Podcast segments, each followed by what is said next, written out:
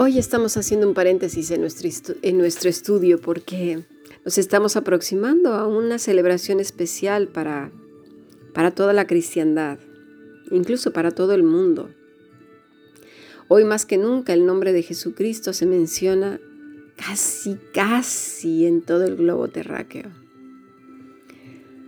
Estamos eh, a punto de celebrar el nacimiento de Jesús.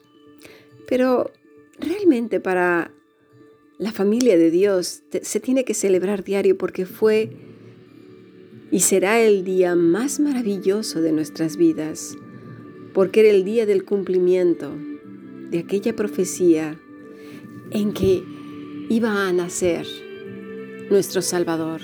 Dice Isaías 9:6, porque un niño nos es nacido, un hijo nos ha sido dado, y la soberanía reposará sobre sus hombros y se llamará su nombre admirable consejero, Dios poderoso, Padre eterno, príncipe de paz.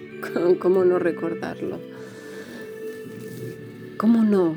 Y ese sacrificio por nosotros, por nuestras vidas, para que fuéramos libres precisamente de la esclavitud del pecado y de la muerte y no terminar eternamente separados de Dios.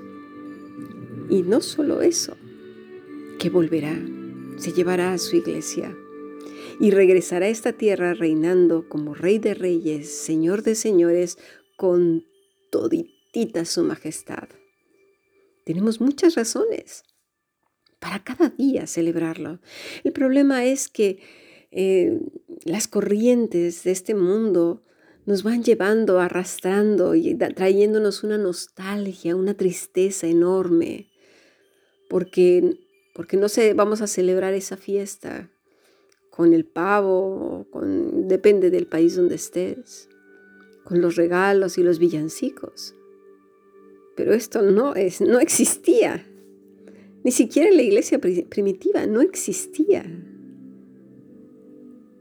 Pero a veces decimos, yo eh, no estoy apegado a este mundo. Sí, sí estamos, porque celebramos muchas cosas que el mundo celebra y además, no solo eso, y yo no estoy diciendo que no se celebre, pero me refiero al efecto nostálgico, triste y de y depresivo que nos trae si no lo celebramos de la manera en que el mundo nos dicta, como si fuera una partitura en una orquesta musical. No, mis amadas, así no es. El que dicta la música es Dios.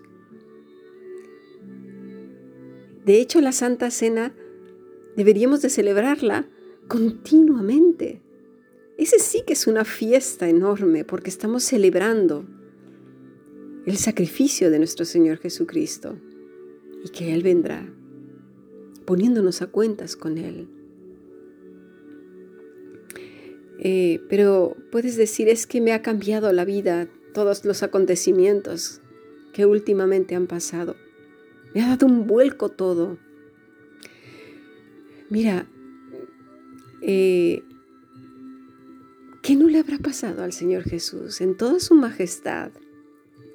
vino a nacer como un niño pequeño, a sufrir primero los dolores del parto, la fragilidad de un bebé, el necesitar los brazos y los pechos de su madre, el estar sucio en los pañales, todas las incomodidades que pasa un bebé al adaptarse a este mundo, como son los cólicos, al alimento, al que tus padres no te entienden cuando estás llorando y la madre no sabe si es eh, que, tiene aire, que tiene eh, a lo mejor una rosadura, que le ha picado un mosquito.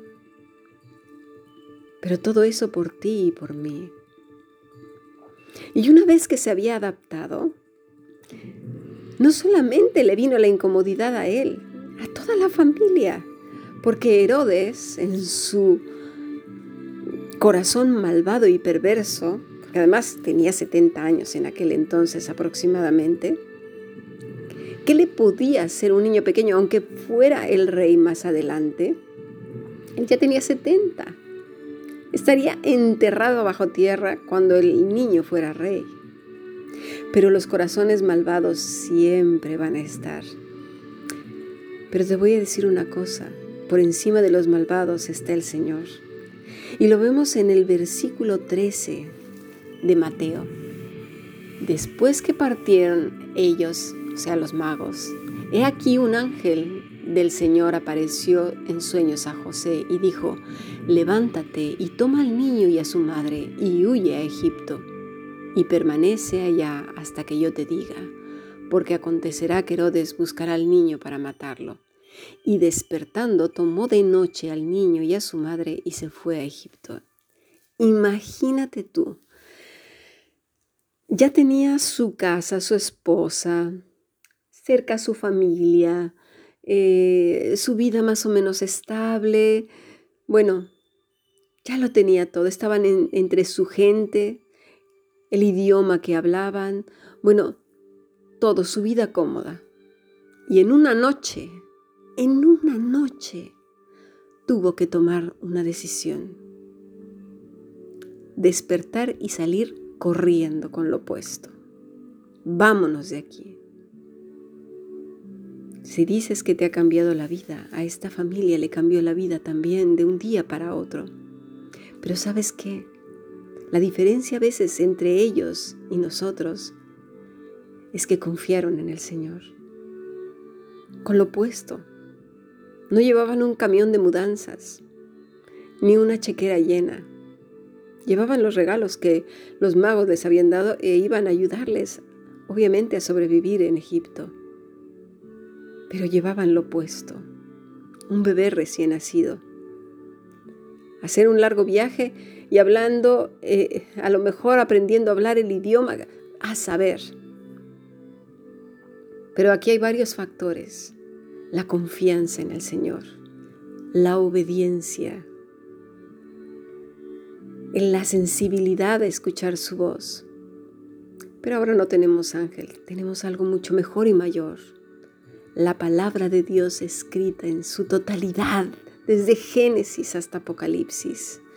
Palabra viva y eficaz. No como un ángel que apareció puntualmente.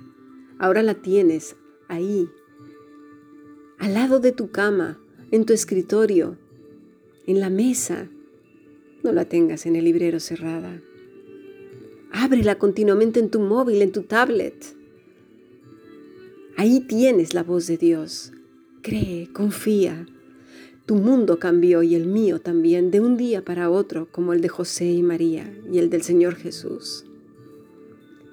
Pero ese Emanuel, el Dios con nosotros, estuvo con ellos y está hoy contigo y conmigo hasta que Él venga.